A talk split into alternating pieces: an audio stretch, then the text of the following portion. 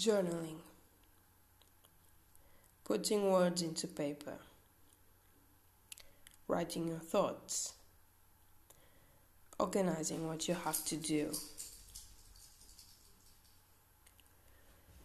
Writing down how you feel, the pains you have, the heartbreaks, the happy moments, the achievements everything is important. So, where do you go when you want to remember how much you've grown? Where do you go when you want to remember how you reacted to something that you've lived in your past? Where do you go when you need to know how you were feeling? Last week. Our minds can't always remember everything. Our minds do get messy, just like our life and our schedule. Our minds get overwhelmed with all the things that we need to do. We see, we think, we talk. Everyone that we meet in our day gives us information, makes us feel some some sort of way. And what do we do with all that information? We keep it in our heads for days, for weeks, for months, for years. And sometimes, for some people, that drives them to a cluttered mind.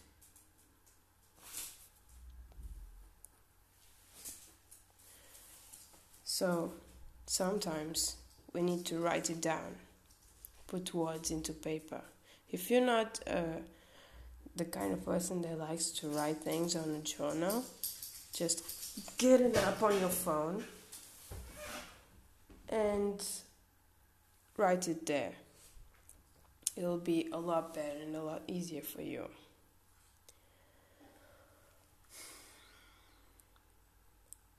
Journaling it's a love hate situation. There will be days where you're gonna write everything. Words will just come out like there's nothing else to do in this world. Like you have everything to say and not and you can't write fast enough. And there will be days where you're gonna write stuff like I don't wanna be doing this. I don't know why I'm doing this. I hate doing this. I'm wasting my time. It's normal. We don't feel the same way every day. Some days we feel overwhelmed, some days we're just happy and relaxed. Some days we just want to shut down and not talk to everyone. Sorry, anyone.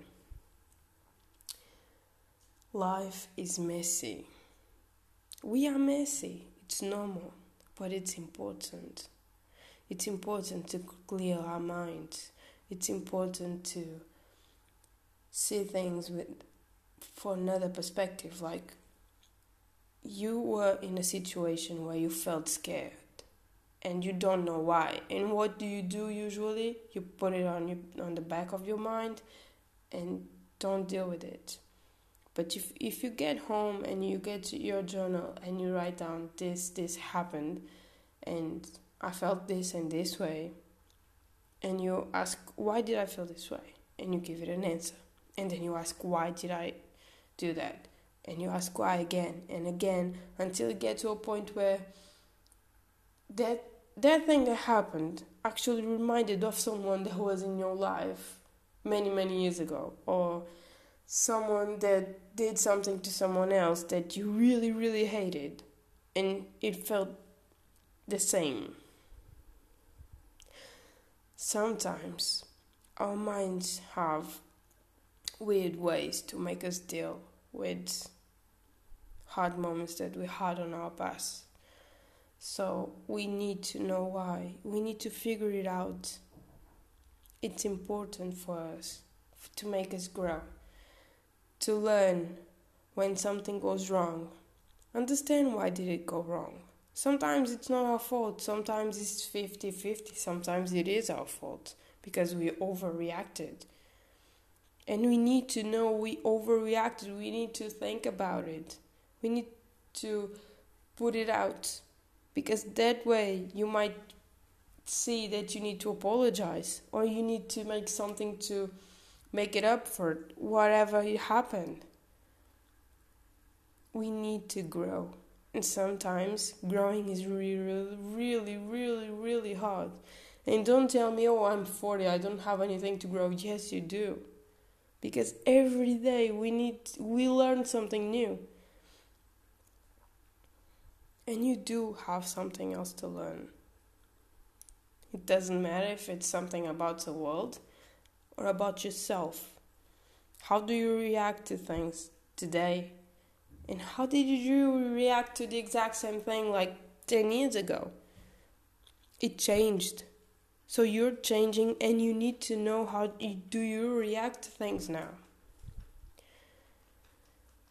You need it to mature and to grow.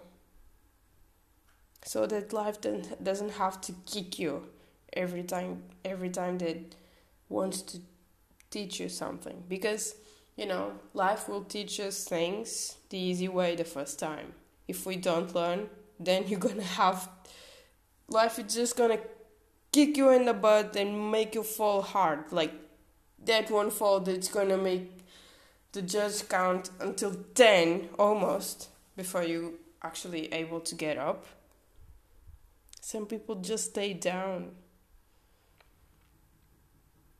waiting for defeat to come. And that's just not good enough. So write it down. Know yourself. Learn from your mistakes. When you talk to people and they give you advice, write their advice down, even if you don't agree with it. Take something from it doesn't mean that you have to do everything the way they said, but they have some value in it. Doesn't matter if it's exactly what not to do, but there is something in there. So give it a thought.